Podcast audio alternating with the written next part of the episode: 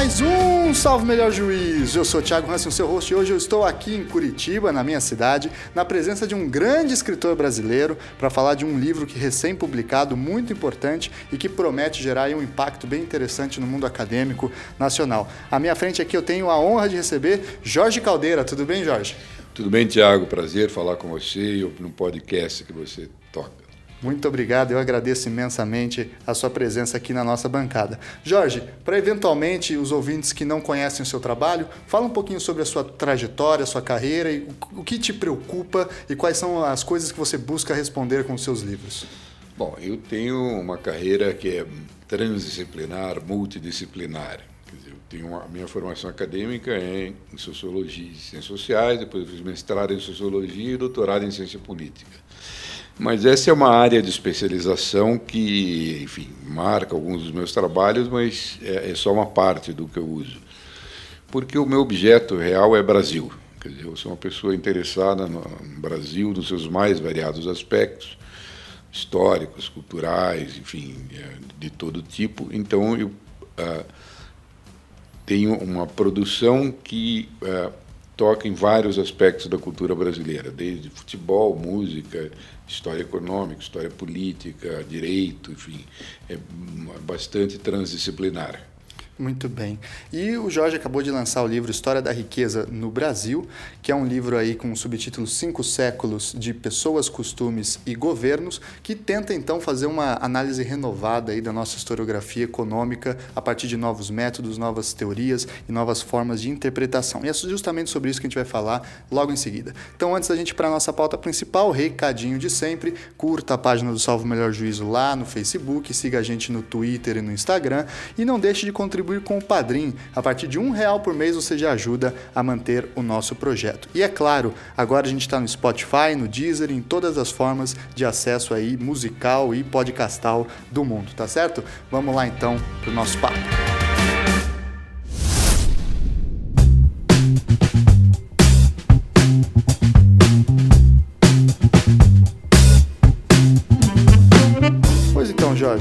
Fala pra gente um pouco sobre a história desse livro, qual é a sua proposta mais central? Esse livro é o resultado, é o resumo de 40 anos de pesquisa de história econômica do Brasil. Né? Esse livro, quando eu comecei lá nos anos 70, comecei a me interessar pelo assunto, uh, um bom historiador econômico era alguém capaz de processar, ler documentação manualmente, anotar, e criar seus metadados à mão e fazer a história com isso. Os cálculos, quando tinham, eram é, os possíveis, não tinha muito dado estatístico, e é assim que se fazia. É, e todas as correntes historiográficas do tempo que eu comecei é, tinham mais ou menos a mesma ideia básica, ou seja, de que o Brasil era uma colônia pobre, melhorou um pouco a sua situação durante o Império, manteve uma situação ainda de atraso ou subdesenvolvimento, como se dizia nos anos 1970, até a Revolução de 30, quando então teria começado o desenvolvimento industrial, a urbanização no Brasil. É, isso era comum a, a, a, todo e amplo espectro ideológico é, daquela época, e o, a noção que tornava tudo isso comum era uma noção chamada economia de subsistência. Isso queria dizer o quê? É, essa noção diz que é, produção econômica que só chega no mínimo vital, que você não produz excedente nem físico, nem, nem na forma de objetos, nem na forma de dinheiro, então, ah, são pessoas ou formações sociais que vivem para sobreviver e não fazem parte da, da produção da riqueza. Essa noção está presente é, em todos os, esse espectro que eu falei, quer dizer, ela está no Oliveira Viana, ela está no Sérgio Buarque, ela está no Caio Prado, ela está no Gilberto Freire, ela está em historiadores dos anos 50, como o Celso Furtado, em alguma medida, ela vai até marxistas dos anos 70, como Jacob Gorender, e até conservadores dos anos 60 e 70 também. Né? Então ela era uma noção muito unânime. Muito bem. É, essa noção é que sustentava a ideia de que toda a riqueza produzida no Brasil por muito tempo, até o século XX, era produzida no setor, basicamente no setor exportador, que esse sim gerava receita, divisas e riqueza para dentro uh, da formação social que era o Brasil. É o que se ensina na escola até hoje isso, como ciclos, isso, né? Sim, é ciclo do então, pau-brasil. Isso, exatamente. Então, como a riqueza tá no, estaria no setor exportador, uh, aonde ela está internamente, o único lugar que está além do limite da, da economia de subsistência é o latifúndio. Esse sim, porque tinha escravos, tinha comércio, comprava e vendia, e daí criou-se a figura do latifundiário, ou do fazendeiro, ou do senhor rural, ou, o nome varia de acordo com a. Barão, a, coronel, o, o, coronel, etc. Então varia de acordo com a preferência ideológica da época, mas isto era unânime. Isso era unânime. E, uh, e assim as, as, divergências vinham a ser de se o, é, o domínio do senhor rural é, era bom ou ruim, mas enfim, o centro da vida política era isso, toda, toda, mas essencialmente toda a formação de riqueza se daria a partir dessa figura que é o latifundiário, né, ou o grande senhor, como diria Oliveira Viana. Bom, isso era mais ou menos. Então as discussões eram se essa figura era boa, era ruim, se tinha o centro era melhor, o litoral era melhor do que o sertão, enfim, tinha lá de onde veio a civilização, enfim, era esse tipo de coisa. Muito bem. Isso, uh, esse, esse, esse, essa unanimidade que estava por conceitual, que estava por baixo dessas várias interpretações que sustentavam todos os ensaios, é, elas é, ruiu por terra. Por, que que, por onde que ruiu por terra ah, esse amplo espectro de análise baseada nesses pressupostos? Duas coisas. A primeira foi a computador, a entrada de bancos de dados na, na história econômica que se deu nos Estados Unidos a partir dos anos 70 e no Brasil começou no final dos anos 70, começo dos anos 80, começaram os primeiros estudos é, que não, não eram baseados em documentação tradicional, mas eram montados sobre é, você pegar, um, vamos dizer, um, um censo de, uma determinada época e botar ele inteiro no computador e começar a calcular os dados censitários, como se faz com censos de maneiras semelhantes aos censos atuais. Por quê? Porque tinha bons censos no século XVIII.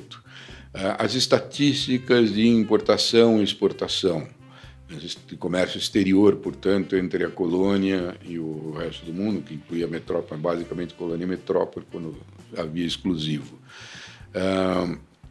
As estatísticas de e aí também começaram a entrar outro tipo de coisas, como contratos numa determinada cidade. Então, um estudioso ia ao cartório e pegava os valores de todos os contratos, todos os inventários, todos os testamentos, todas as heranças, e ia botando isso em banco de dados e começava a analisar para ver o que, que acontecia.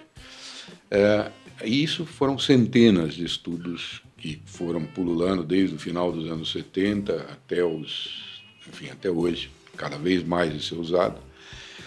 Mas desde o começo, já desde os anos 70, foi ficando claro que algumas coisas não batiam com essa ideia vinda da, da noção de economia de subsistência. É, o que, que foi, por que, que foi ficando claro?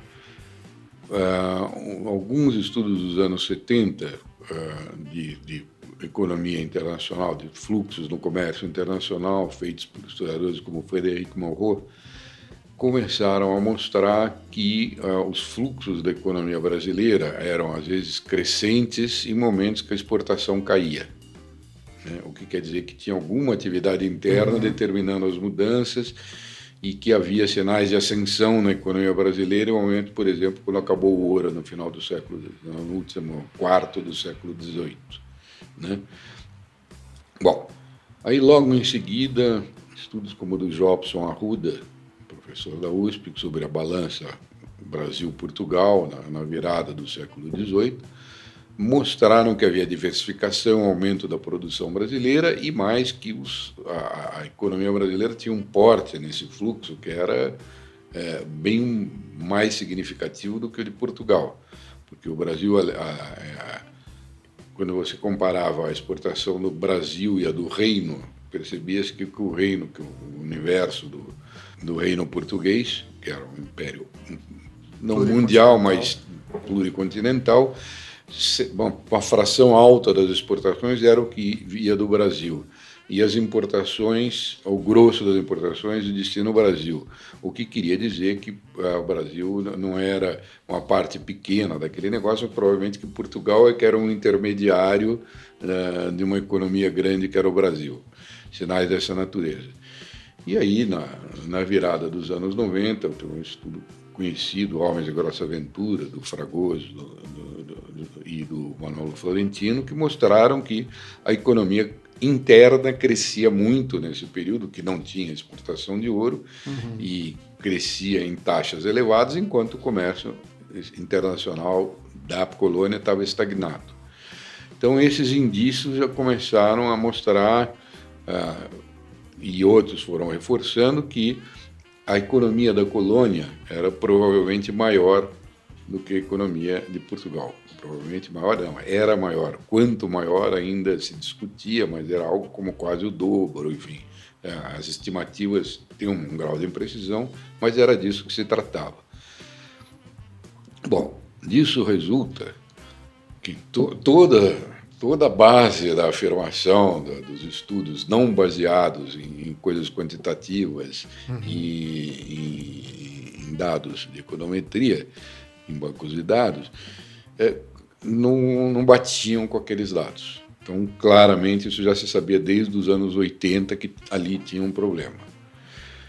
O que não se sabia desde os anos 80, 90, vai, estudo, é, é Bom, mas como que era a produção interna organizada, então, de riqueza? Que, que, que estrutura permitiu que a riqueza da colônia fosse maior do que a riqueza da metrópole, dado um exclusivo colonial, isso, enfim, é uma estrutura existente, dado que o governo era transferidor de recursos líquidos, quer dizer, o governo arrecadava muito em Portugal, no Brasil, perdão, e gastava muito em Portugal. E, então, é, é, isso era uma transferência fiscal, dizer, do governo não era feito para ajudar o desenvolvimento da colônia, era feito ao contrário, para é, viver do, da, da, da, riqueza que a colônia produzia. Isso não mudou. Mas então, bom, como é que se explica isso? Só tem um jeito: o mercado interno. Quer dizer, existiria, esse era o que se já sugeria nos anos 90, um mercado interno que tinha que ter um desenvolvimento maior do que o mercado externo, desde o começo da história brasileira. E, bom, é, é, não era exatamente fácil de explicar isso, porque as estruturas sociológicas que que estão por trás dessa ideia econômica são de que o escravismo era a fonte primordial de produção de riqueza, a exploração do trabalho escravo era a razão central da produção da riqueza e o resto que vivia na economia de subsistência, ou seja, sertão e índio, está fora da produção da riqueza. Sim. Muito bem. Então, esse é o primeiro indício que já nos anos 90 eu já usava, porque quando eu fui fazer a biografia do Mauá, é, eu, eu, eu, eu utilizei e li essa bibliografia, já comecei a ficar atento a ela, isso foi em 91, 92, e aí uh, o Mauá tinha um outro problema que era no Império, que é a ideia de que entre o fim do ciclo do ouro e o ciclo do café, porque o desenvolvimento, como estava ligado à exportação, a riqueza só crescia quando tinha exportação. Teria havido uma queda gigantesca na produção da riqueza. Bom, e o Mauá fica rico exatamente nesse período, então tem que ter uma dinâmica econômica que está explicada no, no, aí no livro no Mauá.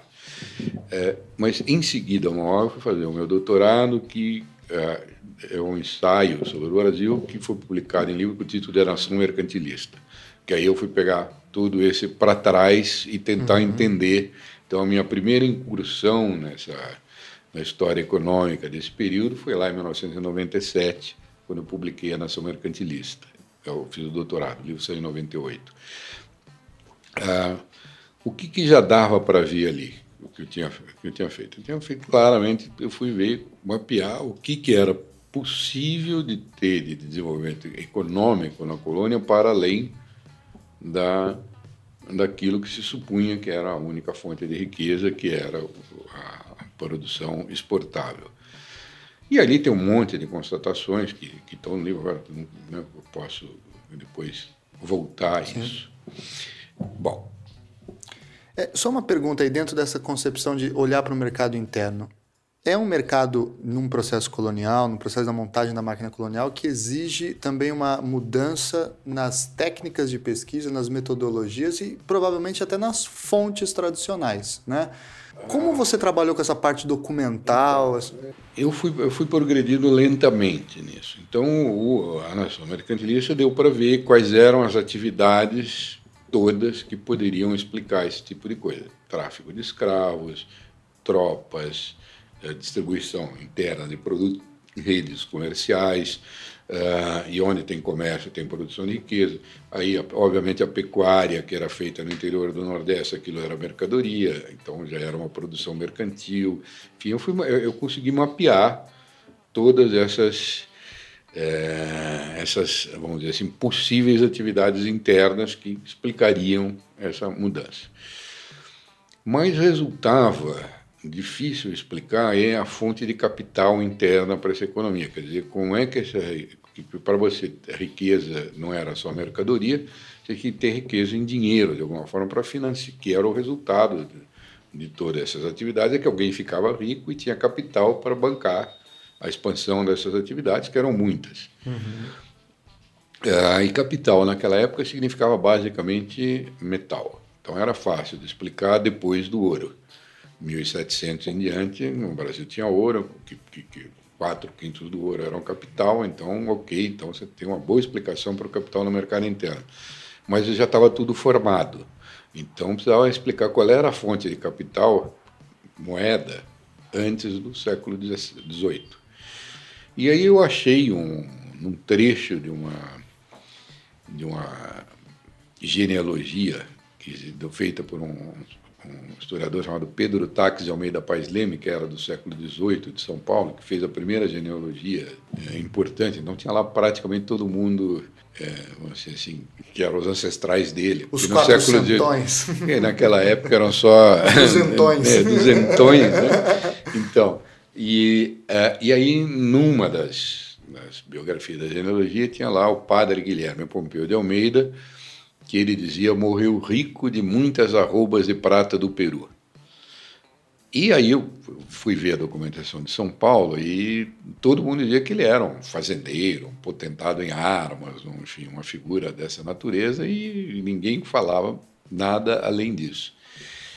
Aí eu achei um caderno de negócios do, do padre Guilherme e falei, ah, não, aqui dá. Aí montei um projeto e fui fazer uma pesquisa, uma pesquisa com uma equipe grande, que foi para fazer a biografia desse padre Guilherme Pompeu de Almeida, publicada em 2006, O Banqueiro do Sertão. E aí, o que, que eu fiz? Eu, aí já estava usando, já tinha tecnologia para isso, porque até o doutorado, a internet, a internet no Brasil chegou em 1995. A digitalização de documentos históricos e o seu tratamento chegou nesse período. Eu tinha estava fazendo, eu dirigi uma, uma equipe que fez o primeiro CD-ROM de história do Brasil, portanto dominei, dominei essa tecnologia fazendo esse projeto. E aí comecei a aplicar tecnologia em pesquisa histórica. Então, para o Banqueiro do Sertão, que a pesquisa começou em 2002, eu já tinha um forte desenvolvimento de tecnologia, de lidar com documentação histórica. Estava fazendo um projeto que se chama obrabonifácio.com.br, que é um site só de documentação histórica do Zé Bonifácio. É a documentação histórica mais completa do Zé Bonifácio que existe, né? e que foi posta à disposição dos brasileiros, porque era muito difícil de achar. Então, com isso, eu já tinha um domínio de tecnologia para fazer as digitalizações. Digitalizei umas 400 mil páginas de documento e fiz pesquisa em documentação primária, em São Paulo, Itura, Sariguama, Buenos Aires, Montevideo, Potosí, em Madrid e no Arquivo das Índias em Sevilha. Ou seja, um corpo documental imenso. imenso que eu pude processar com uma, com uma rede, criar a rede de contratos que, que, que envolvia uma, uma, fração relevante da produção uh, de São Paulo e de todo o sertão, porque aí os, os negócios iam de Buenos Aires até o Peru, até Salvador e toda, tudo quanto é lugar onde tinha negócio com índio no sertão. Aí descobri que, na verdade, o padre é, dirigia, na verdade, uma manufatura de ferro que tinha 200 artesãos, quer dizer, era um troço grande, ele morava do lado da, da mina de ferro, descobri onde era o lugar tal, e aí entendi que a, a fortuna que ele tinha era baseada e, que começou com o pai dele, era baseada nessa manufatura de ferro. Ferro é a mercadoria básica da troca com os índios.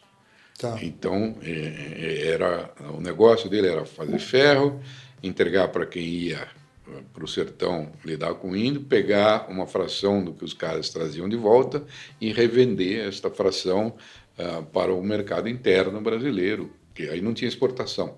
Uhum. Né?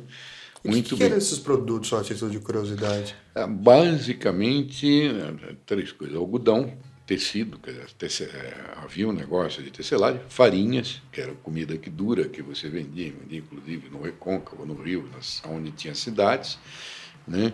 É, produtos nativos, madeiras, coisa, uhum. e até provavelmente escravos, mas escravos é, em geral era não, não tinha um valor mercantil por causa da lei. Então é, é provável que fosse a principal fonte era proibida é, agora ele tinha escravos índios Sim. 200 300 então ele podia capturar os escravos da, da, da, fundição dele tinha que treinar era gente treinada porque era, um, era uma indústria né? Uhum. então era, ele fazia armas fazia facas fazia cunhas fazia enfim, fechadura, o que se usava de metal ele fazia lá.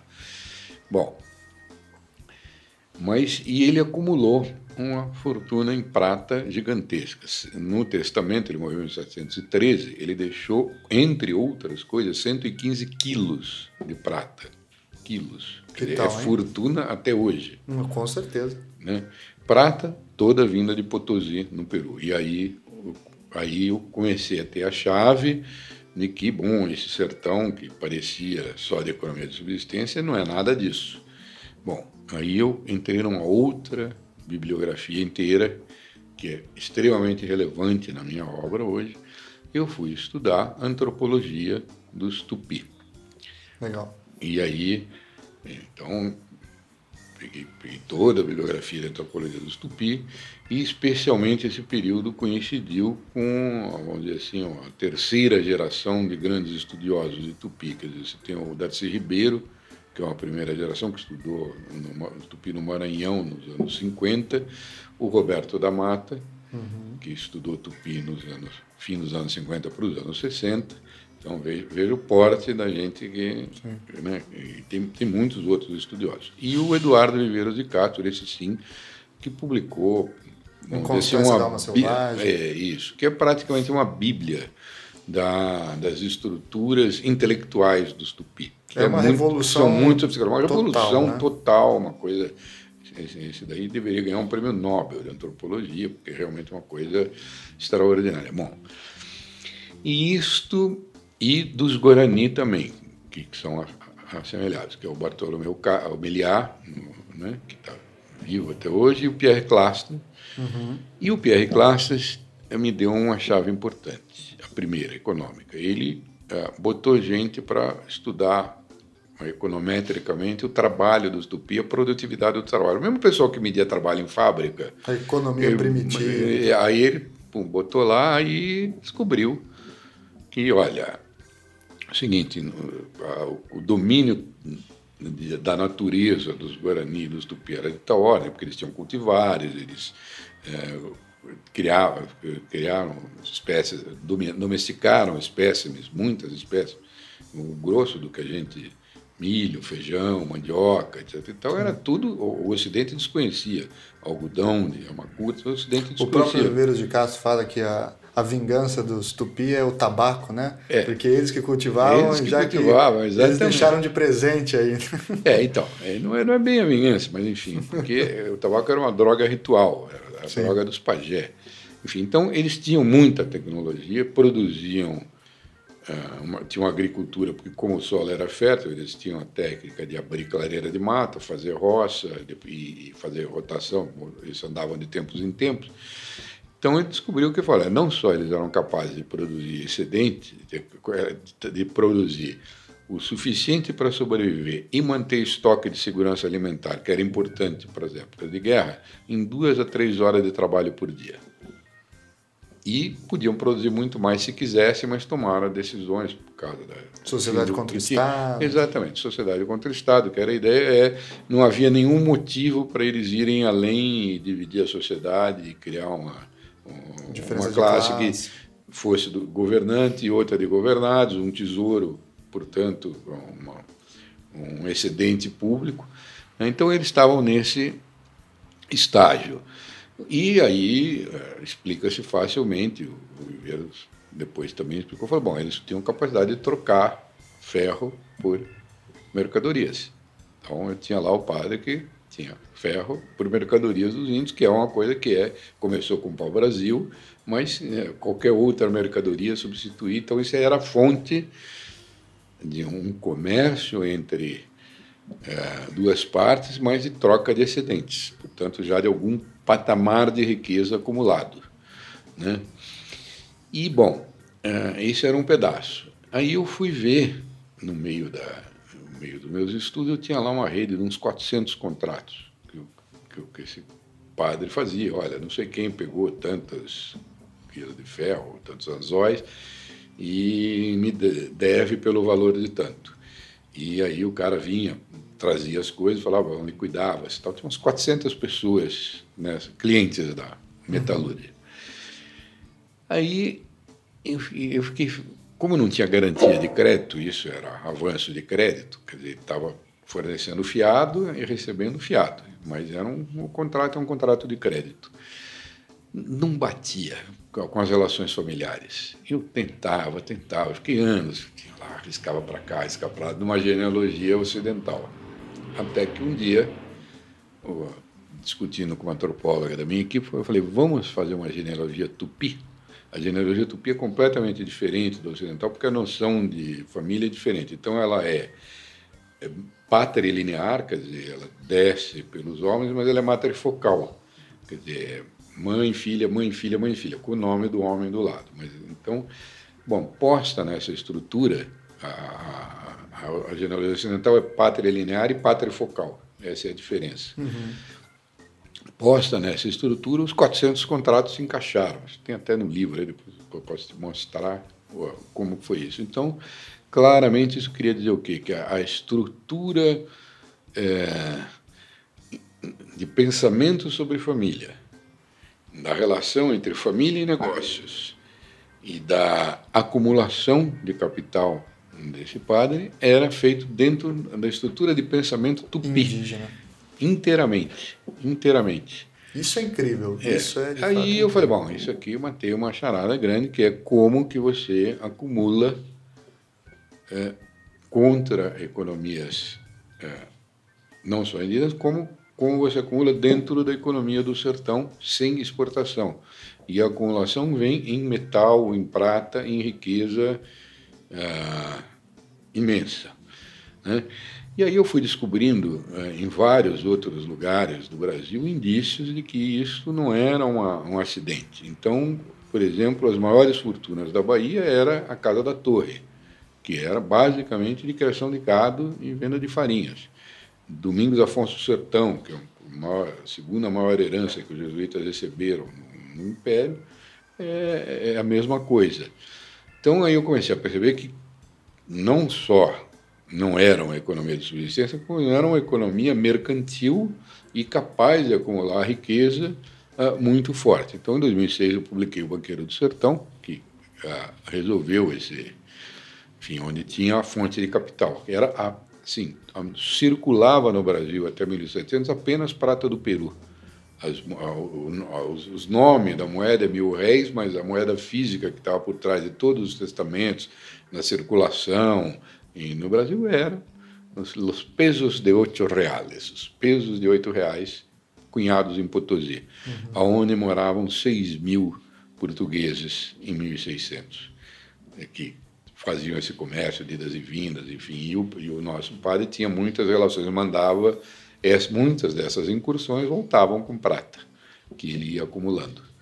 Então, não é só o que tinha dos índios, mas é uhum. esta coisa que era uma economia interna no interior da América, que, e uma sociedade que era uma sociedade altamente miscigenada e que misturava contratos que são relações familiares com acumulação, né, que é comum ao Brasil e ao Paraguai, a área tupi-guarani.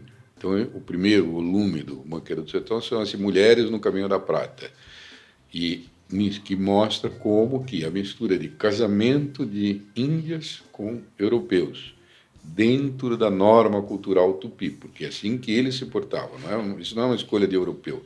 Uhum. É, é, qualquer europeu que veio para o Brasil e sobreviveu casou com tupi nos primeiros 100 anos, 150 anos, até ter cidades de porte para ele ficar escondidinho ali. Né?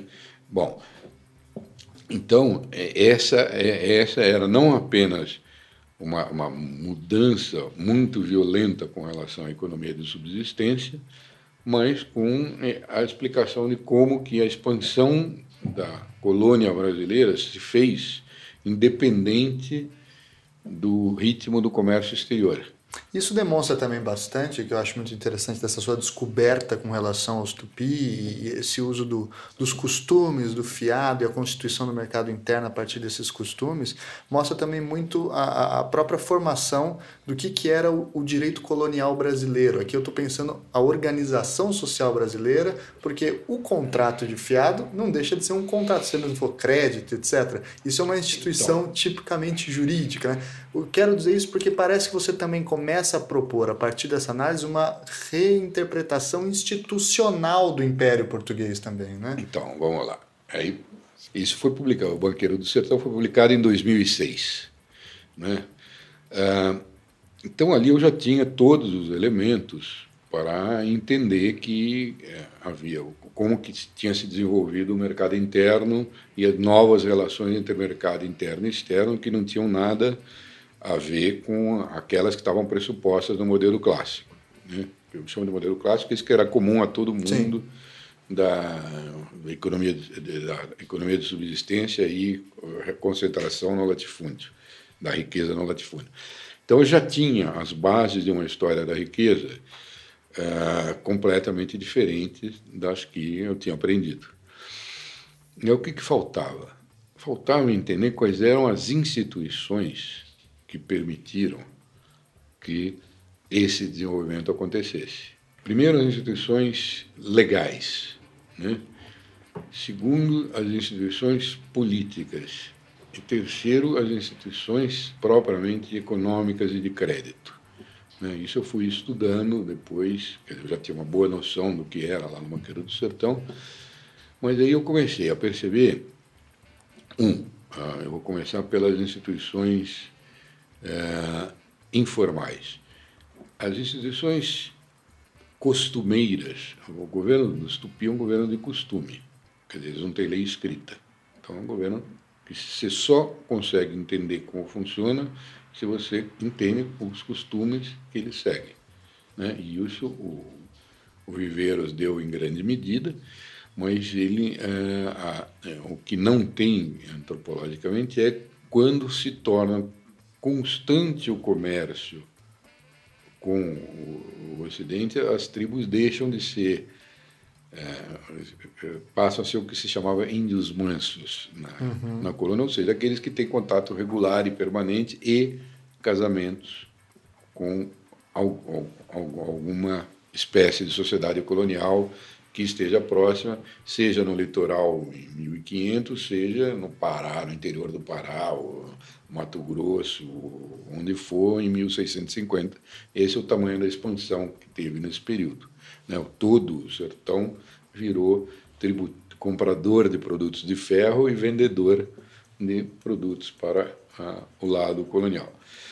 E a economia propriamente, vamos dizer assim, colonial portuguesa, é, ela se instala junto com a vila, vamos dizer assim. Quer dizer, onde, se, onde tem uma vila é onde tinha uma instalação colonial que já não era é, dependente do casamento com a tribo, embora tivesse alianças uhum. e tivesse uma grande participação de, de, de produtores indígenas. A Vista era a vila típica do interior do Brasil até 1700. Criava-se uma câmara, formava-se então, um conselho. Aí, aí, eu, aí já estamos passando por um lugar da instituição do costume. Então, o livro chama Cinco Séculos de Pessoas, Costumes e Governos. Pessoas são pessoas que vieram de vários lugares para fazer o Brasil. Costumes são costumes tupi, guarani, essencialmente tupi, aonde houve aliança e troca e esse mercado, né? E governos começam com a instância mais baixa de governo, que é o governo da vila. É, go, é, entre governos e costumes tem um negócio que são algumas instituições, tipo modelo de herança, que a, a, as ordenações do reino deram, que não são propriamente uma questão de governo, mas é, são normas de.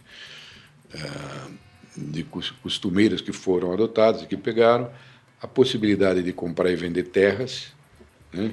o DOT, que é uma instituição portuguesa, mas que se adequou à, à, à instituição do casamento com o Tupi, que era uma aliança onde era uma oferta de mulher com DOT, e aí os, o, o genro que vinha é, fazia a, a, os negócios, começava o negócio que é favor, altamente favorecedora de empreendedorismo. Né? Então aí você já tem costumes que são mistos, meio na lei portuguesa, mas mesclados com a cultura tupi, e você começa as instâncias de governo pela vila. E aí eu, isso foi uma coisa que eu, eu escrevi, eu já tinha anotado isso, mas foi em 2014, quando eu publiquei Nem Céu Nem Inferno, eu publiquei antes da Ilustrícia, uma, em 2008, 2009, eu fiz uma exposição para o TSE sobre a história do voto no Brasil. E aí, ao fazer essa exposição, eu, eu achei uma compilação de legislação eleitoral do Brasil desde a, no começo da colônia até hoje, e aí fui vendo que aquilo tinha uma regularidade muito grande. Comecei a, a lembrar, eu falei, pô, mas é óbvio, eu fui vendo as pesquisas, tá bom todo, onde existiu vila no Brasil, existiu eleição, desde 1532, quando foi fundada a Vila de São Vicente. Não há exceção à regra em nenhum lugar que eu tenha visto até hoje. E olha que eu vi documentação no Brasil inteiro de todas as coisas. Então, a eleição na vila, a eleição do vereador, que na época tinha a soma dos poderes executivo, legislativo e judiciário, os três vereadores, é, portanto, era o poder, era uma, de uma regularidade espantosa. Então, em São Vicente, por exemplo, que foi fundado em 1532, só voltou uma autoridade para ver o que tinha acontecido ali em 1553, 21 anos depois. As eleições tinham corrido todas regularmente. Portanto, você não podia atribuir o hábito da eleição municipal a alguém que veio de fora esclarecer o que é democracia, Sim. etc. E tal. Claramente era algo que aqueles mestiços de índio e português cultivavam e com o, formal, o formalismo da, da eleição não pesou e o hábito pegou. E, e aonde teve vila no Brasil, teve eleição regular e tem até hoje. Não essa é a base da vida política brasileira. O que é espantoso, nisso aí eu percebi que eu estava entrando num mundo estranho, era o seguinte, é que o fiado que era a regra de negócio, a, regra, a estrutura básica de crédito, comércio, transferência de capitais, investimento, risco entre pessoas. e as eleições municipais, sobre o fiado não existe nenhum livro no Brasil, nenhum. Na biblioteca, eu fiz pesquisa na Biblioteca Nacional, falei, não é possível que alguém não tenha escrito alguma coisa. Não tem um único livro no Brasil. Hoje, 20, até hoje, 20% das compras no Brasil inteiro são feitas em caderneta de fiado. Então é uma instituição ubíquota em todo lugar, em toda a história, e não fazia parte da consciência porque a ideia da economia de subsistência não, não pressupunha permitia. isso. Bom, e as eleições municipais, idem. Não existe nenhum livro sobre democracia, história da democracia local no Brasil, história das eleições na vila, ou qualquer coisa dessa, não existe um A a respeito. E isto é o fenômeno mais regular, mais constante, mais básico da vida política brasileira. E, são, e é uma coisa de cinco séculos, é uma tradição gigantesca que não fazia parte da nossa consciência. Né? Aí, foi a partir daí que eu comecei né, esse meu livro. Comecei em 2015. Foi falar, bom, agora está na hora de eu juntar tudo que eu aprendi nesses anos todos eu vou fazer uma história conjunta, que é um pouco de história conjunta de economia, governo, desenvolvimento, mas baseada nessa hora. É pessoas, costumes, governos e riqueza. Né? E, e aí comecei esse livro. Em 2000, comecei a escrever em 2015 acabei em 2017. Muito bem. E dentro dessa questão, é, esse, essa junção, esse olhar que vai colocar ali pessoas, costumes, governos, você vai tentar entender as instituições, etc essa salvação da, da, tradição democrática, longa tradição democrática do Brasil nas vilas. Como é que você viu o processo de, vamos dizer assim, hibridização local de algumas coisas que vinham de fora? Existe uma democracia tipicamente brasileira ou ela é de fato uma continuação das, das vilas e conselhos portugueses? É, os índios participavam dessas câmaras? Como, como você viu essas questões? A construção do Brasil é um processo de hibridização gigante. Por quê? Porque quem sobreviveu ah, aqui no Brasil, e eu, eu começo o livro mostrando isso, quer dizer, depois de, das alianças informais, antes de ter governo, houve alianças informais entre tupi e europeus, sendo que os franceses eram dominantes e os portugueses secundários por um longo período. Né?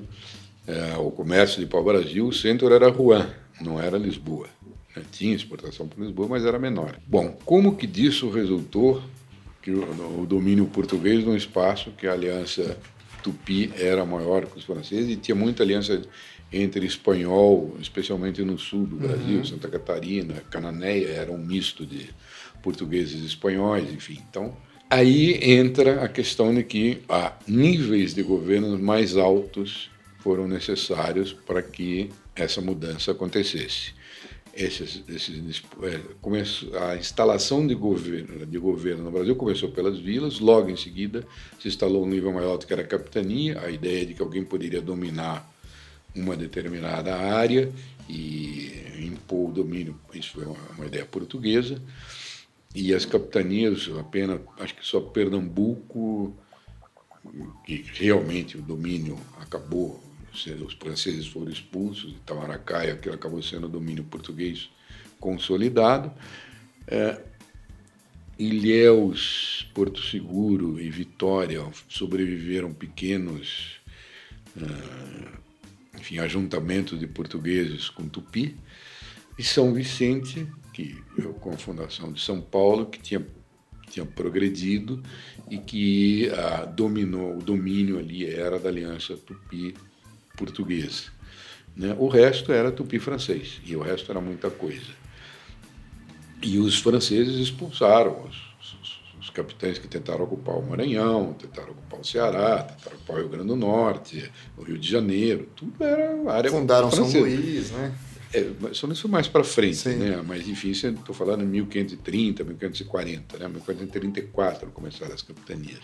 Bom, aí o, rei de Portugal resolve instalar um governo geral no Brasil, que é a primeira instalação de governo, uma filial do governo central para dirigir a área, e manda instalar esse, esse governo. Se você lê o regimento do Tomé de Souza, é, vai ouvir o quem está lá, que é o Diogo Álvares Correia, o Caramuru, e sua mulher, Guaivim Pará, depois é batizada Catarina, que comandam uma aliança gigantesca de Tupinambá, que negociavam com franceses. Basicamente, a Catarina Paraguaçu foi batizada em Rouen, na França, em 1528, por uma nobre, Catherine de Grange, por isso que ela herdou esse nome. Uhum.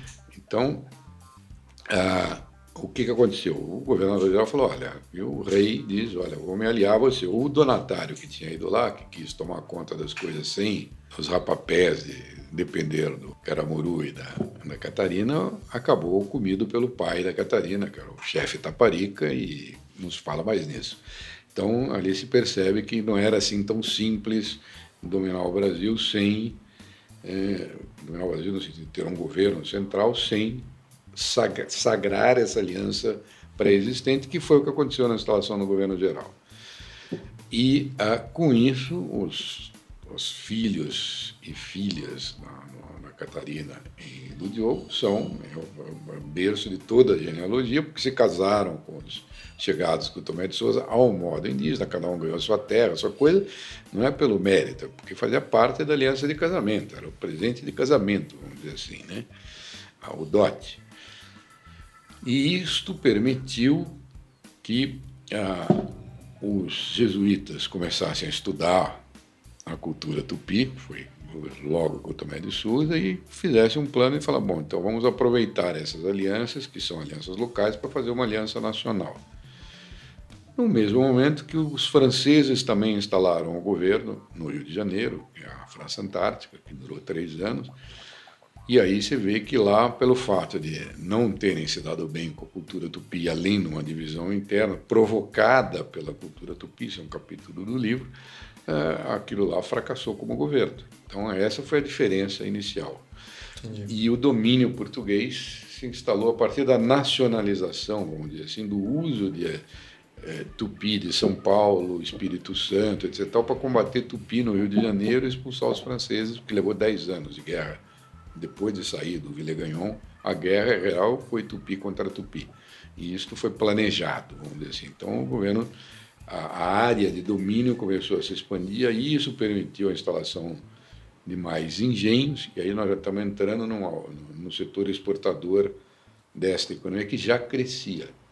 Né? Já estava se organizando. Já, é, já, já, já, crescia com as trocas com os índios. Uhum, uhum. Né? E aí se implantou um setor exportador que era grande, era relevante, aonde no engenho tinha latifúndio de verdade, né? mas que era um pedaço de uma economia com uma grande dinâmica interna de crescimento que vai embora até o século XIX. Né? É, o século XVIII, avançando um pouco aí, é, vai ter na figura do Marquês de Pombal, em, em Portugal, um, um movimento bastante importante de um processo lento, gradual de centralização do império. Porque até esse momento a gente está narrando um império que, na verdade, ele é mais desfigurado e descentralizado do que algo unificado, forte, como se pensava anteriormente. Vou fazer uma prévia do século XVII, que ainda não tem ouro. Século XVII, o Brasil, o Portugal entrou no século XVII, no Brasil 1600, o Brasil era 5% da arrecadação portuguesa era marginal. Era marginal no Império. Em 1700 era metade. Quer dizer, a participação da produção brasileira no, no bolo tributário português foi multiplicada por 10, sendo que Portugal não investia nada, não fez uma estrada no, no, Brasil, e tudo foi feito por tudo que existia no Brasil foi feito por conta da dinâmica da economia colonial, tá? Tudo, tudo, tudo. É, então, Veja, o Brasil, já no século XVII, ainda no, com todas as invasões holandesas e coisas, é, passou a ser uma coisa central na vida portuguesa, antes do ouro. No século XVIII, isso, aumentou ainda mais. O Brasil chegou a ser dois terços da arrecadação de Portugal e começou a consumir. O, o ouro permitiu um crescimento brutal da economia interna brasileira porque foi ocupado Minas Gerais, Goiás, todas aquelas cidades coloniais que você, todo mundo conhece, aquilo tudo foi feito com dinheiro, gente, etc. e tal, e riqueza. Né? Então a expansão no mercado interno com ouro foi gigantesca. O Brasil, que já controlava, além de toda a produção interna, todo o tráfico de escravos com a África, o tráfico de escravos aumentou em proporções astronômicas com a descoberta do ouro. Então, é, o que, que aconteceu a partir do ouro? A mistura de gentes, que já era uma realidade forte entre tupi e português em qualquer lugar desse território, entre português e, e negro, é, na, nas regiões onde se concentravam os plantéis de escravo, que eram onde tinha exportação. Então a escravidão estava ligada até o ouro à exportação. São Paulo, que não tinha ouro, não tinha os escravos dentro tinham cinco ou seis nos testamentos de São Paulo até 1700. Era uma raridade. Então, é, com a descoberta do ouro, ao contrário, entrar nas Minas Gerais, começou a haver é, negros em massa para o interior, que é uma coisa que não tinha muito, só tinha quilombo, no quilombo dos Palmares, que é resultado da invasão holandesa, mas era uma coisa localizada.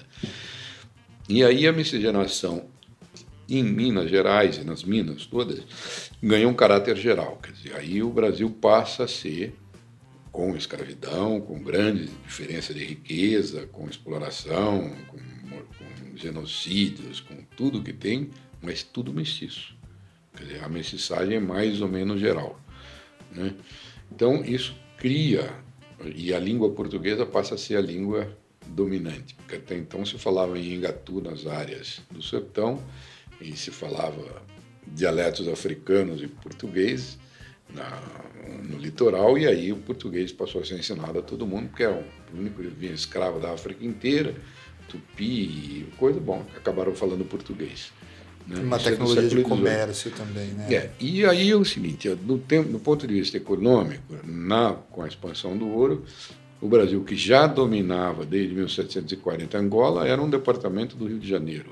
O tráfico uhum. de escravo era controlado e, enfim, era os governadores de Angola iam todos do Rio de Janeiro, alguns iam da Bahia de Pernambuco. O Tribunal da Relação da Bahia tinha jurisdição sobre Angola. É, né? exatamente. Então, a economia brasileira era mais do que esse território que hoje é a nação brasileira, a economia interna da colônia. Né? E cresce espetacularmente.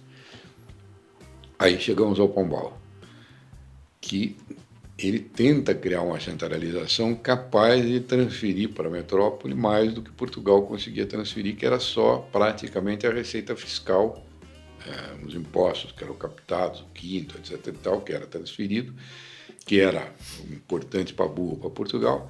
E que era muito comido também, né? Mas que era pago para os estamentos, para a nobreza, para o clero e, secundariamente, para manter o resto do império e da burocracia. Um terço, um terço e um terço mais ou menos, quando o Pombal assumiu. E aí o Pombal tenta centralizar isso e fala, pô, peraí, precisamos ter uma outra espécie de domínio sobre basicamente o Brasil. Quando ele fala Império, é Brasil, que era 70% do que interessava. E aí ele faz uma intervenção pesada na Amazônia, cria um estado separado, que é o Grão-Pará e Maranhão, põe o irmão dele como dono desse estado, expulsa os jesuítas de lá para ver se consegue fazer com que o empresários tomem os lugares dos antigos extratores de receita e que Portugal se modernize com base com relação ao Brasil isso. Não que ele fez em Portugal é nisso. É, foi um fracasso. O Pombal não conseguiu fazer grande coisa no, no, na Amazônia ele fez alguma coisa que foi a expulsão dos jesuítas então ele mudou a, a relação básica de, de quem lidava com os índios e quem arranjava que exportar né é, mas não foi muita coisa. No Maranhão, com a expulsão dos jesuítas, começou a ter, os pernambucanos foram vender escravos e começaram a plantar algodão, né? É, e ele tentou fazer umas companhias de comércio na Paraíba e coisa.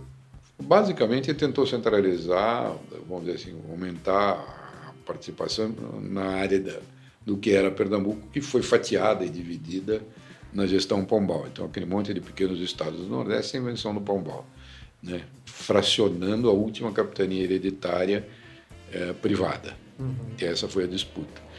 Mas no Brasil não teve maior efeito, Pombal, porque a economia brasileira continuou andando e Portugal não conseguiu mudar as, as relações que já eram percebidas desde o século XVIII de que tínhamos uma grande economia numa colônia e somos uma economia pequena na metrópole. Isso é a dinâmica nunca não mudou até o século XIX, até a independência. E mesmo com a mudança da capital para o Rio, ele tentando reorganizar o governo no Rio, nem as elites políticas, se tiveram alguma alteração, a própria dinâmica econômica que já estava deslocada para Minas Gerais, não há também uma questão assim de movimentação do eixo econômico do Brasil? Como não, não na verdade, na verdade se criou uma terceira grande área de desenvolvimento, que você tinha Pernambuco, o Brasil colônia era Pernambuco, Bahia, Rio de Janeiro, principalmente a partir do século XVIII, e São Paulo. Daí saiu tudo que, se, que tem no Brasil. Né? É, o Rio de Janeiro, porque era o centro de exportação de ouro, de transferência de ouro, passou a ser mais importante do que a estagnada produção de açúcar, que era a principal fonte de extração do fisco, não era a principal atividade da economia brasileira, era o centro de extração do fisco. Ou seja, a gente confunde o fisco Exa com a economia. Esse, esse é o problema. Então, por que que, o que, que muda quando você entra com as, a, a, o conhecimento de econometria, de banco de dados? É você descobrir que a, a documentação que todo mundo achava que era da economia brasileira é a documentação do governo colonial brasileiro, que é o que os historiadores liam, que só estavam preocupados com o seu fluxo fiscal. E onde não tinha fluxo fiscal, não tinha governo central. Quer dizer, São Paulo, enquanto não teve ouro, que, que era fluxo fiscal, governador geral nenhum apareceu lá por 150 anos. Né? Simplesmente larga lá e vai tocando a vida, é o fim do mundo, aquilo não vamos, mas crescia. Então, o que, que acontece? Que é, no fundo, no fundo, os governos locais é o que organizavam a produção econômica onde não tinha fluxo de exportação. E daí as vilas, daí tudo isso funcionar, etc. Era tudo arrumado, tudo crescia, tudo funcionava.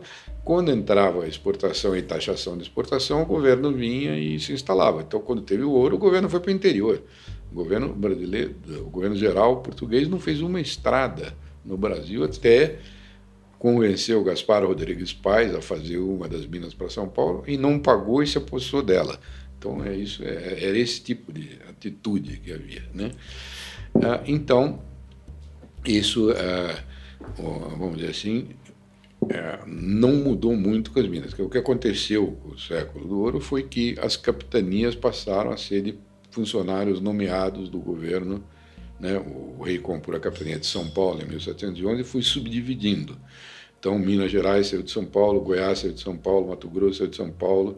É, depois, isso já cresceu um pouco Santa Catarina e Rio Grande do Sul saíram de São Paulo. Foi é, subdivisão da capitania com funcionário do rei no lugar do donatário, vamos dizer assim. Né? E, então, isso aumentou muito o domínio. E Salvador absorveu Ilhéus e Porto Seguro. Rio de Janeiro era a capitania real desde de, de, fundação. Então, é, o governo, a instância intermediária de governo passou a ser povoada por agentes do governo central, basicamente pensando em extração fiscal. Mas isso, e, e, e o resto, lixe-se, o resto todo mundo se vira aí. Para a riqueza é problema dos outros. Onde captava imposto de exportação, saía documentação. E os historiadores, isso é outra coisa que muda radicalmente quando você faz a econometria, que a econometria e bancos de dados permitem captar dados de analfabeto e de atividade econômica, independente de ter governo ou não ter governo. Então você se capta toda a atividade econômica de São Paulo no século XVI e XVII nos inventários de testamentos, nas atas da Câmara, nos registros de terra, etc. E tal, nos contratos do cartório, e aí você vê a, a riqueza de outra fonte que não é a documentação que os historiadores liam. Uhum. Né? Por isso que é tão diferente a história que eu conto da, da, da tradicional. Da tradicional. E avançando um pouco aí, já entrando no século XIX, com o processo de independência do Brasil, houve uma mudança nesse quadro de fortalecimento do mercado interno em detrimento do externo? Como que o governo agora, assim, brasileiro, uhum. se comportou então, em relação a isso? Muito bem. Aí, é, então a colônia, agora já temos a explicação de como que a economia o mercado interno fez a vida da colônia. Que tamanho era esse? Em 1800, a economia do Brasil e dos Estados Unidos eram mais ou menos do mesmo tamanho. Exportavam 4 milhões de libras por ano, 3 milhões e meio. As cidades maiores tinham 60 mil habitantes, 65 mil habitantes. A proporção de escravos na população era 20 e pouco por cento. Enfim, era, tinha muita coisa parecida, o que dá pra, a, o porte era razoavelmente semelhante. É, em 1890, a economia brasileira é 15 vezes menor que a dos Estados Unidos. Então, aí, o que, que mudou tão radicalmente? Pois é. A história tradicional, ah, fizemos a independência, não havia mais a, a, a transferência de recursos para Lisboa, o Brasil começou a juntar o suficiente para crescer. Quando você pega os dados econométricos, você fala assim: opa, peraí, isso foi o período onde o Brasil estagnou, parou e o mundo avançou. Essa foi a diferença. Qual é a explicação? É muito simples. Uma palavra só: capitalismo. O capitalismo surgiu no mundo. Se você pega um livro como O Capital no século XXI do Piketty, você vai ver que o crescimento da economia, que era 0,1% per capita ao ano, vai para 1,5%, coisa do gênero. Né? Nos bons países, 0,8%, 0,9%, em médias.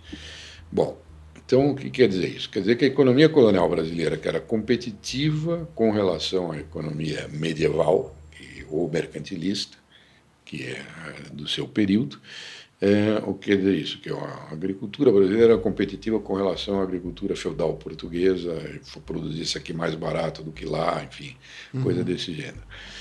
É, e dinâmica, porque era empreendedora, tem todas essas fontes costumeiras de empreendedorismo, é, era ok para competir com as economias é, pré-capitalistas. Mas com o capitalismo, aonde a, a, o ritmo de acumulação de riqueza aumenta, onde, onde o capitalismo se instaura de maneira expressiva, o Brasil não foi. O Brasil não foi capaz de transformar uma economia empreendedora numa economia capitalista durante o Império.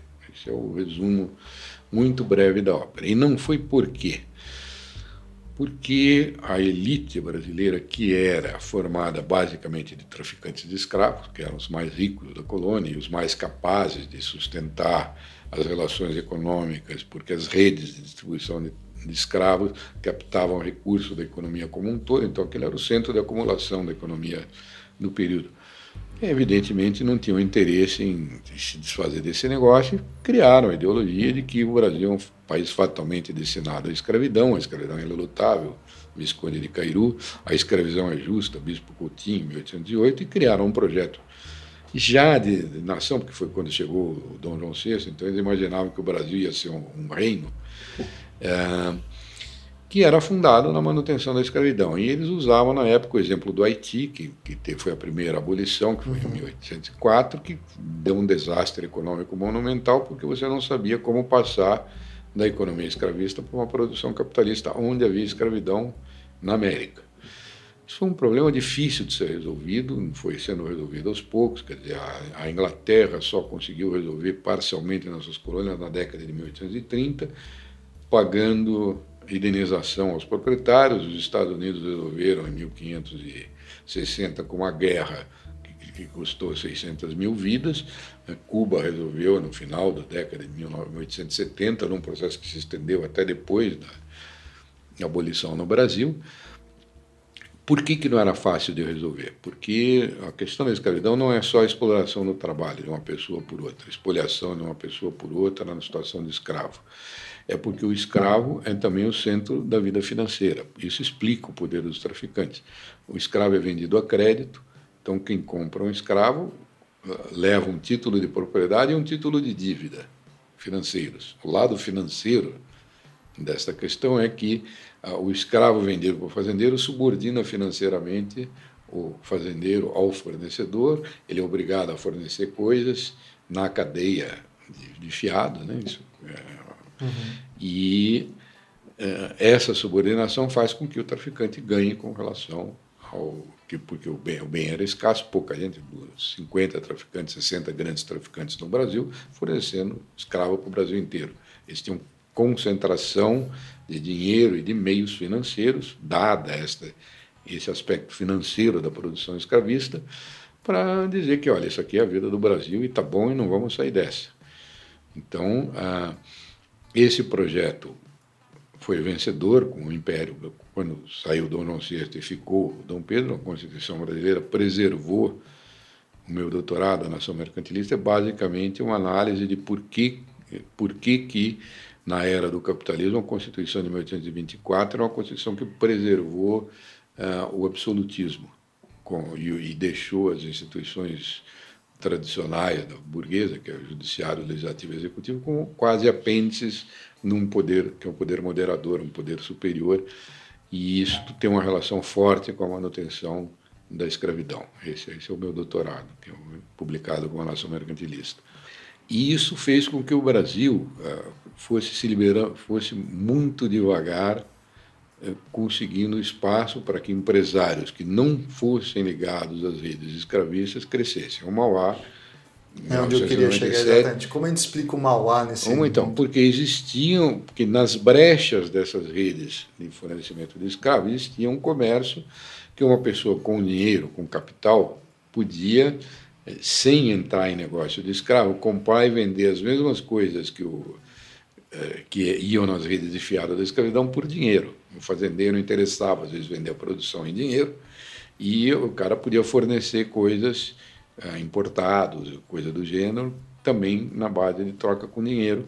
Os tropeiros só funcionavam com dinheiro, tinha um monte de eh, elos nessa grande cadeia de subordinação à escravidão que eram sensíveis a fazer negócio diretamente em dinheiro, sair da dependência de crédito que estava no fornecimento do escravo e no fornecimento dos produtos agrícolas, e, e conseguiram força, e depois houve pressão internacional, porque o capitalismo crescia, a escravidão ia ficando uma coisa menos interessante para o mundo. Né? E, então houve a abolição do tráfico, em 1851, o que tirou os traficantes do da sua principal fonte de negócios, que era o Comando da África. Angola era uma repartição brasileira, mesmo depois da independência, assim como ah, de Benin vinham escravos em 1830, 1840, em Moçambique.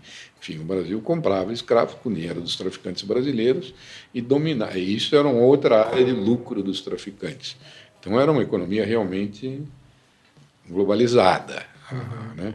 embora de uma nação aparentemente isolado.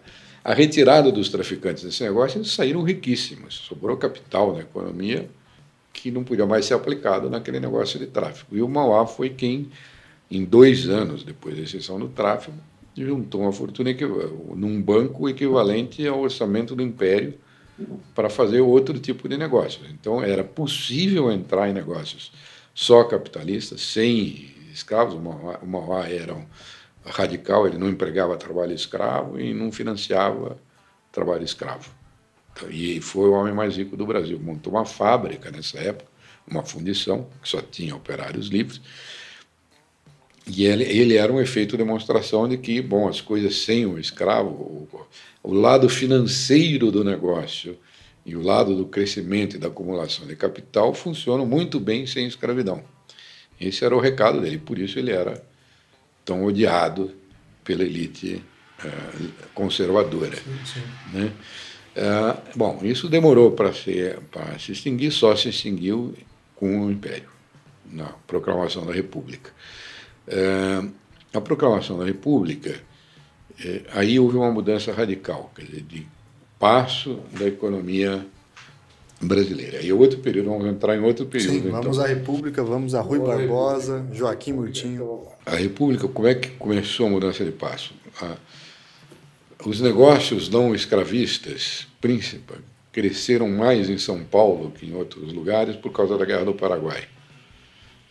São Paulo, que era o centro de abastecimento das tropeiro, das, das tropas, é, teve muita compra do governo para manter as tropas em Mato Grosso. Compraram praticamente todas as tropas que existiam na região, tudo que tinha de farinha, de coisa para abastecimento, e mandavam coisa do Rio. E aí os tropeiros ficaram muito ricos nesse período e, bom, estavam fazendo a ferrovia, que o Mauá tinha desenhado, e estava fazendo. O Mauá que pagou a construção da Santos Jundiaí, que depois acabou na mão dos ingleses por um golpe, enfim, não vem ao caso contar em detalhes. O fato é que quando isso aconteceu, uma, os, os paulistas falaram, pô, tá, tá, perigoso esse negócio aqui, isso aqui era uma ferrovia que era para nos ajudar, o Mauá era fortemente ligado a tropeiros, e aí eles conseguiram interromper a concessão em Jundiaí, da, da estrada que estava sendo construída. Daí para frente eles se tornaram, conseguiram concessões locais para sociedades anônimas. Você ter uma ideia do que significava a fortuna dos tropeiros, em 1868 a 1870 organizaram seis empresas ferroviárias em São Paulo. O capital dessas seis empresas ferroviárias era dez vezes o orçamento da província de São Paulo. Foi juntado de, na, em cash dos tropeiros, que eram os acionistas, e que, se em vez de se tornar acionista de tropa, eles conheciam tudo de transporte, onde estava, onde tinha mercado, se transformaram em transportadores em estrada de ferro, que é bem mais moderno do que tropa, e acionista de grande empresa. Isso, esta é a. Tem um estudo da Zélia Cardoso de Mello, aquela que foi ministra do Collor, que mostra como que mudou a composição das fortunas paulistas nesse momento, que o escravo deixou de ser um ativo importante e que a ação de ferrovia passou a ser 30% do portfólio de investimento de todos os ricos da província. Né? Então, isso aí já começou uma segunda onda uh, de que mostra que tinha muito capital dentro da economia, mas que as instituições não permitiam que fosse utilizado como capital eu narro em certo detalhe como que é, essa mudança institucional aconteceu. A Assembleia Provincial de São Paulo acabou sendo, vamos dizer, a montagem das, das concessões ferroviárias e a, a regulação do negócio foi provincial. E aí as ferrovias de São Paulo geraram capital, que deu um tremendo dinheiro, só com o que tinha de transporte. Antes do café, quando as ferrovias foram feitas, não tinha café. Né? Mas tinha muito dinheiro e abriu terra que tornou ah, competitivo você plantar café nelas. É, até 1889, até a proclamação da República, a exportação de café pelas ferrovias de São Paulo para o Porto de Santos era menor do que a exportação de café paulista pelo Rio de Janeiro, quer dizer, o café do Vale do Paraíba que saía pelo Rio de Janeiro. Então, a, a ferrovia e a organização institucional da empresa capitalista precederam a vamos dizer assim, a entrada do café como elemento importante da, dessa fortuna. Né? Isso eu comecei a estudar, aí eu fiz um outro livro especificamente para estudar esse período, foi uma biografia do Júlio Mesquita. Júlio Mesquita é um jornalista que entrou como empregado da província de São Paulo em 1888, o jornal tinha 902 assinantes morreu como proprietário de O Estado de São Paulo, e o jornal tinha 48.600 assinantes. Então, o crescimento nesse período, 1888 1927, de um bem industrial, que o jornal, foi de 10,5% ao ano durante 40 anos. Então, estamos aí, a pergunta é, bom, mas... Por quê? Né? Não, era uma exceção o jornal, ele era um gênio dos negócios, ou o crescimento da indústria era desse porte? E aí eu fui estudar, o livro são quatro volumes, 1.700 páginas, quer dizer, é um estudo bastante detalhado, com tudo que tinha de econometria do período, de como é que se deu a transição para o capitalismo. Né? Então começa ali onde o Júlio Mesquita começa, e isso explica por que, que o republicanismo se desenvolveu em São Paulo com muito mais força do que nos outros lugares. As, as estações ferroviárias de São Paulo eram inauguradas, eram inauguradas por membros do Partido Republicano. O imperador só foi convidado para a inauguração da quarta ferrovia em São Paulo. O convidado da primeira ferrovia dos paulistas, que foi a Paulista de Estrada de Ferro, convidado de honra, Saldanha Marinho, presidente do Partido Republicano. Na segunda, na inauguração da segunda ferrovia, que foi a Ituana, foi a Convenção de Itu, no dia da inauguração da ferrovia, foi a festa da inauguração da ferrovia. Né? Então você vê a relação fortíssima que tinha entre tropa, comércio interno, ferrovia e republicanismo. Né? Isso é, explica a força do republicanismo em São Paulo.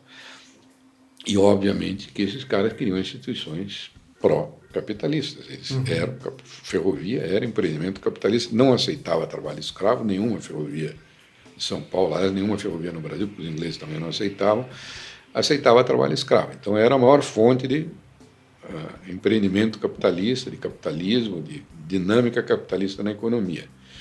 Muito bem. Uh, a, a escravidão ruiu no Brasil, né? ruiu. Foi assim que ela acabou. Os 750 mil escravos libertados em 13 de maio de 1888 eram 5% da população do Brasil a maior parte mais velhos, e quando a, em 1800 era 20%, 25% da população. Então a escravidão já era declinante como produção econômica, mas não como centro das instituições financeiras, centro do crédito, centro da acumulação. Havia um anacronismo institucional. Chamado Lei dos Entraves, criada em 1860, que era uma lei criada basicamente para impedir que o, capital uh, que estava uh, se desviasse para negócios industriais e coisas do gênero. Aí tinha toda uma ideologia dos conservadores, Visconde de Itaburaí, tudo em detalhes, do Júlio Mesquita, que tentou manter o anacronismo das instituições brasileiras quando a produção já não era não era escravista, o grosso da produção. Então você tinha é, instituições contra a estrutura da produção né, no final do Império. É isso que aconteceu. E caíram de podre.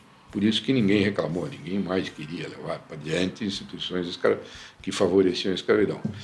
E os republicanos, que tinham seus planos sólidos de poder, todos aderiram aos republicanos. Em 1889, em, em 14 de novembro de 1889, apenas três republicanos tinham sido deputados por quatro meses, em 1884.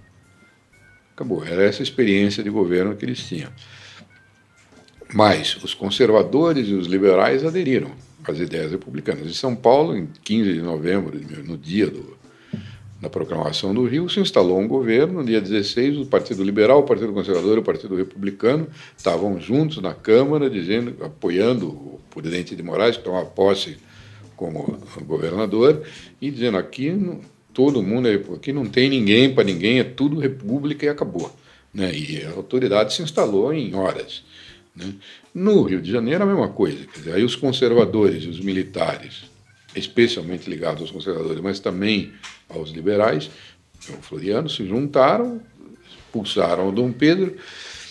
Com ele, expulsou o seu poder moderador, que era só podia ser exercido pela figura física do rei coroado, uh, com, e os parentes que foram juntos significavam a extinção desse poder.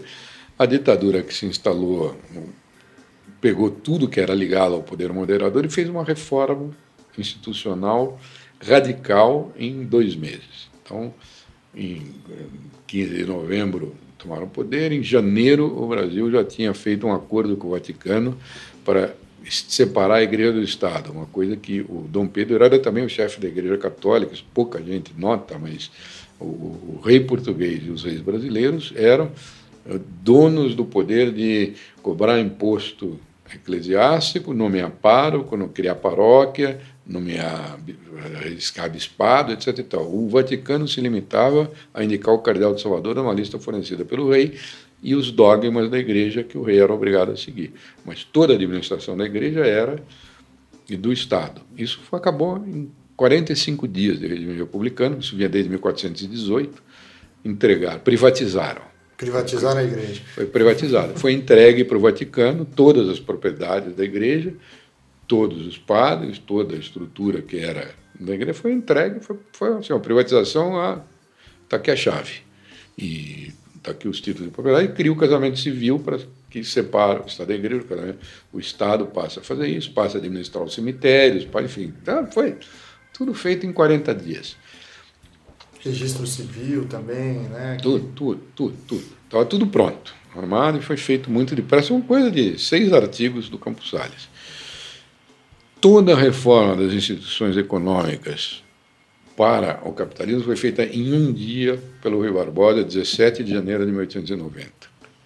Então ele publicou quatro decretos nesse dia. O primeiro decreto começa assim: é livre a criação de empresa no Brasil, bastando esteja registrada na junta comercial.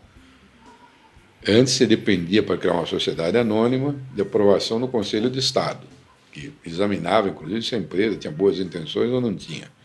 Então, é só esta mudança institucional desse decreto teve o seguinte efeito em São Paulo durante o ano de 1890, quando as coisas já estavam feitas. O Brasil tinha 16 ou 18 sociedades anônimas no Império. Só no ano de 1890, em São Paulo, criaram-se 210 sociedades anônimas. Ah, que era isso. fábrica de dinheiro, não. É que o que não, a lei não permitia, as pessoas estava tudo na pessoa física. Os negócios eram das pessoas físicas. Então a família Prado, que era a maior acionista da Companhia Paulista de Estrada de Ferro, da Prado Chaves, etc. E tal, tinha que gerir os negócios na base do passar pelo dono.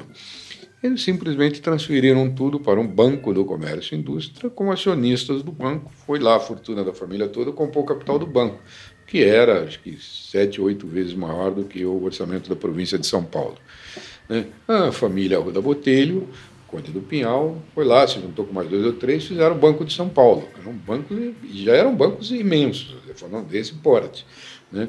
E se criou 10 ou 12 bancos, então é 80 e tantas das 210 sociedades anônimas que se lançaram era simplesmente aproveitando a nova, institu a nova institucionalidade da empresa e passando o que era negócio informal para a formalidade.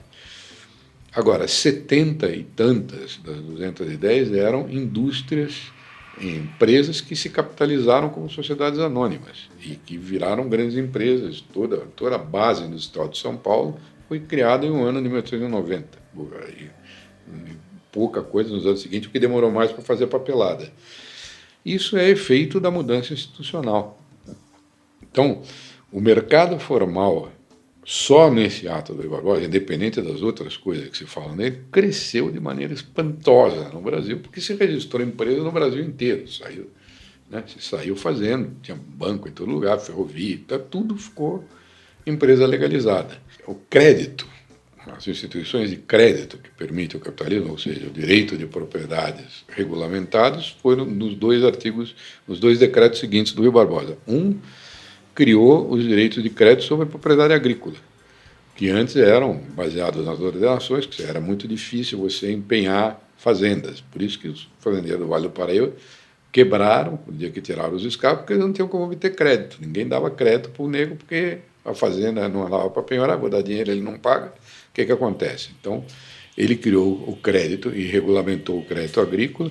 A partir daí era penhorável a propriedade e depois ele criou os outros penhores, os direitos sobre propriedade de outros bens. Se quiser deixar uma joia em penhor num banco, tem direito. Se você quiser tiver uma safra, se você tiver, você pode empenhar. Em, pronto, isso é tudo criado no mesmo dia. E aí ele criou, obviamente que isso precisava de muito mais moeda, ele fez um quarto decreto, que era da criação dos bancos de emissão, porque precisava aumentar a base monetária, porque a economia capitalista precisa de muito mais dinheiro circulando do que a uhum. economia do fiado, que quanto menos dinheiro tem, mais poder tem quem está no centro da cadeia. Que é o que vai originar o encilhamento. Né? Então, o encilhamento, que é, aí vem outro famoso mito, quer dizer, o encilhamento é a visão de quem perdeu com essa mudança, né? que foram os antigos comissários do Rio de Janeiro, especialmente comerciantes, que perderam o seu lugar de centro da, da acumulação para quem? Para quem é banqueiro, industrial, etc. e tal, que tem outro tipo de riqueza, especialmente é, quem paga salário. Né? Então, o trabalho assalariado explodiu né, com a imigração, com contratação de gente, etc. E tal. As empresas formais, usando o trabalho livre, começaram a usar do comércio, ferrovia, todo mundo cresceu o uso de trabalho assalariado e, portanto, tem que pagar todo mês aquela pessoa. Num escravo, você, uma vez por ano, você liquidava uma conta gráfica com o seu comissário, não precisava de dinheiro para nada. Né? É, e acabou. Então, isso mudou radicalmente. É, bom, isso explica. Agora vamos responder a questão do Júlio Mesquita. O, Júlio Mesquita não era um industrial excepcional. A indústria em São Paulo cresceu entre 8% e 10% ao ano durante 40 anos. o transporte ferroviário cresceu na primeira década republicana 20% ao ano, quer dizer, sextuplicava em, em uma década. São Paulo quintuplicou em uma década entre 1880 e 1890, 1890 e 1900. Enfim, teve uma explosão de crescimento capitalista em São Paulo e o café, que cresceu muito, cresceu 2,2% ao ano nos 40 anos entre 1880, 1890 e 1930. Vai. Isto quer dizer o seguinte: isso foi assim no Brasil inteiro, não foi só São Paulo. São Paulo cresceu mais do que o resto, mas a média da indústria no Brasil deve ter sido 7% ao ano. Porque teve indústria na Bahia, no Rio Grande do Sul, Recife, Amazônia teve um crescimento excepcional na época da borracha, enfim. Então, a, economia brasileira mudou radicalmente de patamar. A partir de 1906, com o plano de valorização do café, a economia brasileira já crescia 2%, que era estagnada durante 70 anos até 1890, crescia 2% per capita o ano, com a população crescendo 3%, tanto que dava 6% de média já de 1890 a 1980 e crescia basicamente em indústria, transporte, serviços, finanças, secundariamente na produção agrícola. E aí então temos o começo da modernização do Brasil. Ou seja, a indústria é muito anterior do que a gente imagina, né? Ela já, é, agora, ela é filha desse mercado interno em alguma medida. Filha, ela é esse mercado interno. A indústria é mercado interno. A indústria vendia para dentro do Brasil. Uhum. O crescimento, tudo que cresce, a indústria cresce com trocas com o sertão. Você compra madeira no Paraná, açúcar em Pernambuco, traz gado do Triângulo Mineiro, enfim, a indústria, e, e, e lá que se consome os produtos industriais. Não era uma indústria de exportação. O que acontece com a República é um crescimento do mercado interno imenso, gigantesco, né? em ritmo assim, alto. E o mundo crescia também nesse mesmo ritmo? Então, o Brasil passou, em 15 anos passou a crescer mais rápido que os Estados Unidos que era a nação que secularmente era a que mais crescia naquele momento. E nós tínhamos a Argentina aqui também como Argentina exemplo de crescimento. Cresce, é, né? mas a Argentina tinha uma onda de crescimento maior que a do Brasil ainda, 6% é per capita. A Argentina era um troço excepcional. Mas o Brasil passou da estagnação para um nível muito alto de crescimento, muito depressa, na Primeira República. E aí toda a coisa dos coronéis, da política atrasada, do mundo agrícola, do domínio, a que República é Velha. que é a República Velha, que é o quê? É a, o eco da visão conservadora do século XIX, que não enxergava o sertão, não fazia, né, não enxergava o mercado interno. Como já tinha o vício da economia de subsistência no tempo da colônia, era fácil você fingir que não tinha nada dentro do Brasil que não tinha. O crescimento do Brasil na Primeira República é crescimento do mercado interno, não é das exportações. De novo, como era lá na colônia. Né? E isso é que explica esse crescimento. Bom, mas não a historiografia. A historiografia tradicional é, lia a documentação de governo de novo e não lia os indicadores do mercado e da produção e das instituições que permitiam tudo isso. Então, lia o Rui Barbosa como o homem que fez o encilhamento e não o homem que atualizou institucionalmente o Brasil para o crescimento capitalista. Sim. É tão simples quanto isso. E o lento crescimento do nacional desenvolvimentismo a partir de Vargas é uma continuação desse processo de crescimento do mercado Não. interno ou ele é uma ruptura com essa tradição anterior? Não, o, o, na verdade o que aconteceu foi que mudou o mundo. Então, o Brasil cresceu, pegou os últimos, entre 1890 e 1930, pegou os últimos anos de crescimento do que se chama longo século XIX, né? É na, na economia mundial, porque é um ciclo de crescimento começou lá em 1815, por aí, e veio até depois da Primeira Guerra, e teve uma retomada ainda nos anos 20. É, o Brasil aproveitou esse período que tinha que era, baseado, que era um período de grande abertura de economia e crescimento do comércio internacional. E esse século acabou em 29, a crise de 29 fez com que o comércio, em quatro anos, entre 29 e 33, o comércio internacional caiu 75%. Quer dizer, o comércio internacional desapareceu. Sim. Foi uma coisa, uma catástrofe no comércio internacional. Então não tinha nenhuma oportunidade de crescer. Quem se dedicava ao comércio internacional só caía.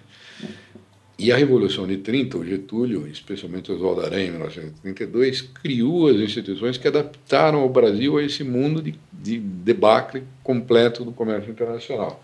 Nesse modelo de, de crescimento que acabou, uma adaptação que o Oswaldo Aranha fez foi o seguinte: divisa, que é comprar e vender moeda, que era uma coisa que se fazia a mercado e que estava lá embaixo, passa a ser monopólio do Banco do Brasil. O Estado controla compra e venda de divisas, portanto, qualquer especulação contra a moeda desaparece. Todas as exportações brasileiras são compradas em reais, IBC, IAA, depois Instituto da Borracha, compram os produtos que o Brasil exporta e o governo exporta o que dá. Com isso, o Brasil tem uma certa quantidade de divisas, como controla monopolisticamente as exportações, paga o que quiser de juro ou não paga se não dá, importa o que precisar, dando preferência à indústria. Foi uma adaptação genial, porque em 1932, quando isso foi promulgado, acabou a recessão de 29 no Brasil, que foi pequena, 3, 4%, é, calcula-se hoje, e já começa uma nova fase de crescimento inteiramente como era antes, centrada no mercado interno as mudanças de exportação, os produtos de exportação o governo absorveu e o mercado interno continuou importando produto industrial, a indústria produzindo mais, vendendo para o sertão, o sertão vendendo para as cidades que crescem e o mercado interno crescendo. E continuou o ritmo de crescimento menor do que havia antes, mas até a década de, até o fim da Segunda Guerra e depois da Segunda Guerra a economia brasileira cresceu em ritmo maior do que vinha crescendo antes, 7% ao ano, que é muito, em um mundo que crescia pouco. Então, a situação relativa do Brasil em relação ao mundo melhorou muito entre 1930 e os anos 60. Né? É, e melhorou com um fechamento da economia brasileira. Este é o único período de todos os períodos da história do Brasil onde as constatações econométricas coincidem com as interpretações tradicionais. Aí você pode imaginar que as interpretações nascidas dos anos 30 é, são generalização de um período que era excepcional na história brasileira e, e agora precisa ser abandonada porque não serve para nada. Né? E aí entramos então no último período da história que eu analiso nessa história da riqueza do Brasil, que é regime militar em diante que é, já é o momento que o historiador está quase se sentindo desconfortável. É, né? Já está muito desconfortável para o historiador, mas no caso era preciso. Por quê? Resulta difícil de entender. Os militares assumiram uma economia que era a economia que mais crescia no mundo durante 90 anos. Portanto, não, o desempenho do Brasil no século XX até esse momento era absolutamente excepcional no mundo. Né? Muito bem entregam, em 1984, uma economia que, em frangalhos, em recessão e completamente fora do que estava acontecendo no mundo.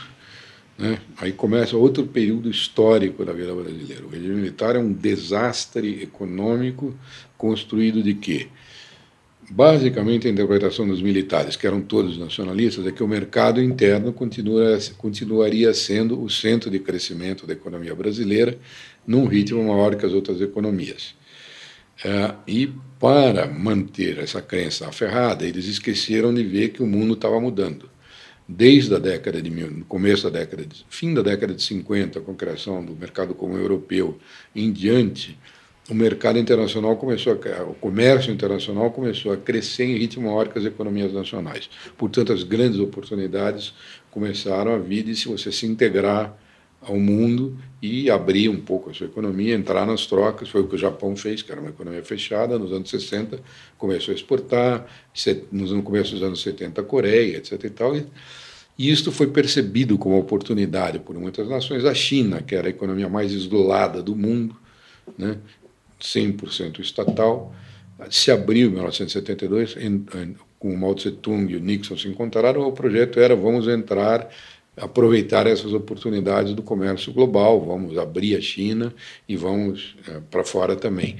Uh, nesse momento, o PIB da China, em 1972, era menor do que o PIB do Brasil em números absolutos. E a, a participação no comércio internacional do Brasil era maior que o da China. Então, olha o que são decisões estratégicas históricas. Eu estou falando disso, não estou falando de, de coisas.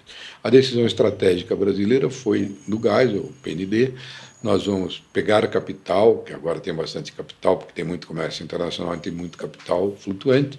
Vamos pegar dinheiro emprestado, investir no Brasil, dinheiro estrangeiro. Com isso, a gente paga petróleo, que estava caro, tinha né, subido com a crise do petróleo. Os negócios que a gente fizer aqui dentro, todos os estatais vão, ok, subir muito, a gente paga a dívida, vai ter inflação lá fora, a dívida não vai acontecer nada, e no Brasil vai ficar rico, como sempre vinha fazendo no modelo uhum. como sempre não, como vinha fazendo desde 1930 e é, pronto, estamos feitos. O que, que aconteceu? Em vez da potência sonhada, o mundo se desenvolveu, ah, não houve inflação, a inflação acabou sendo controlada, cobrar as dívidas do Brasil, os resultados do mercado interno eram menores do que as coisas internacionais e o Brasil pagou isso com uma recessão brutal e desencaminhou-se do andar do mundo começou a crescer menos do que a média das economias do mundo inteiro. Isso nós vivemos até hoje. O primeiro ciclo, que foi o dos militares, só foi começou a ser revertido por uma inserção na globalização com o Collor, Itamar, Fernando Henrique, né, que foram mudando as instituições, abrindo a economia, privatizando, criando meios de que o Brasil tivesse alguma integração com esses fluxos mundiais. É, a hora que isso mais ou menos começou a dar certo, a grande coisa que deu certo nesta linha foi a mudança da regra do petróleo trouxe empresas do mundo inteiro para pesquisar petróleo no Brasil e fizeram grandes descobertas no pré-sal.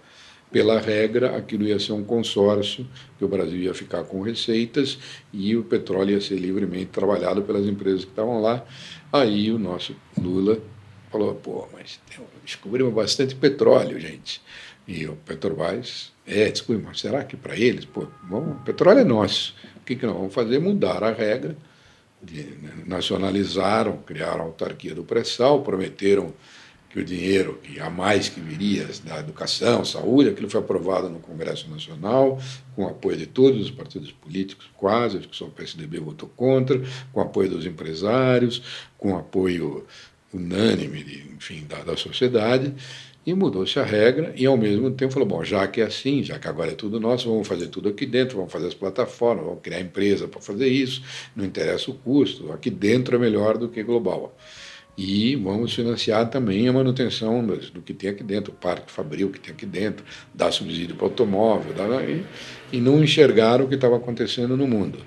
Resultado, a esta outra recessão que pagamos e ficamos mais para trás, estamos começando a sair dela e agora talvez dê para pensar, puxa vida, quer dizer que na era da globalização o mundo global foi bem e o Brasil foi mal, e que é, talvez o mundo esteja certo e o Brasil não tão bem nesse período.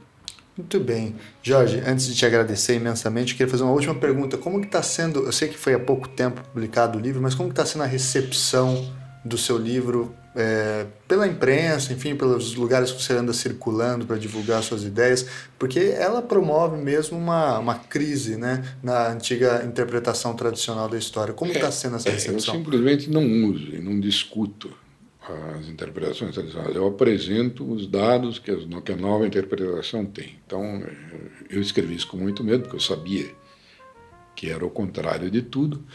Mas desde que eu dei os sempre rigor acadêmico, eu sempre dou meus originais para umas 10 ou 15 pessoas que sabem mais e melhor que eu ou que têm coisas relevantes para melhorar o texto, lerem, criticarem, enfim. E dessa vez, quando eu dei, que ainda tava, já tinha acabado a redação enquanto o livro estava sendo editado, vieram as respostas dessas pessoas, respostas entusiasmadas. Né? Então, algumas das pessoas que leram os originais é, que estão aqui na capa do livro. Uma delas foi o Fernando Henrique, que, o presidente Fernando Henrique, que leu, que conhece bem esse assunto e gostou. Ele já tinha, tinha mandado outras vezes, falou: Poxa vida, que coisa sensacional. Escreveu o que está lá. O Celso Lafra leu, que é especialista, que conhece muita coisa jurídica, muita lei brasileira, leu e falou: Ó. Escreveu o que está lá. Maria Del Priori leu e escreveu. Eu falei, puxa vida, o Gustavo Franco, outro que leu, agora publicou uma resenha bastante positiva. Então, esse tipo de reação já me deixou menos preocupado com o tamanho da encrenca que poderia haver. Né?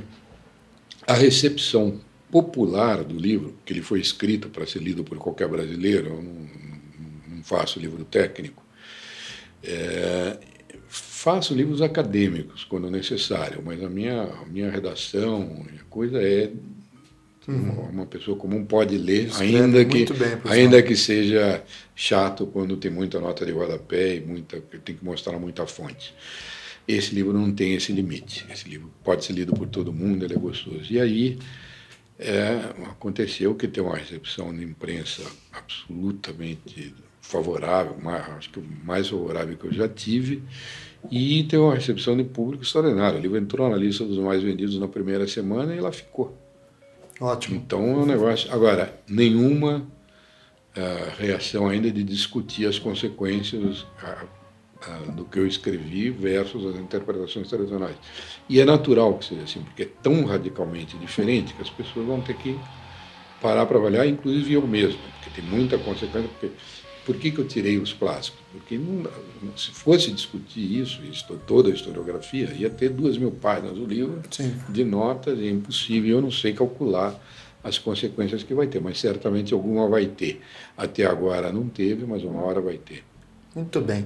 Jorge, queria agradecer imensamente a aula que você deu para os nossos ouvintes. Falar novamente que o História da Riqueza no Brasil foi recém-lançado, você encontra em qualquer livraria, tem versão Kindle também. A gente vai deixar no post os outros livros do Jorge Caldeira, para quem tiver interesse de acompanhar a biografia do Mauá, o Banqueiro do Sertão, enfim. E queria dar uma última palavra para você, o que você quiser falar para os nossos Não, ouvintes. Simplesmente agradecer a profundidade da entrevista e a oportunidade que eu tenho falando nesse podcast. Muito, muito obrigado. Então, vamos dar um tchau para o nosso ouvinte no 3, 1, 2, 3 e tchau, tchau, tchau. tchau. Valeu!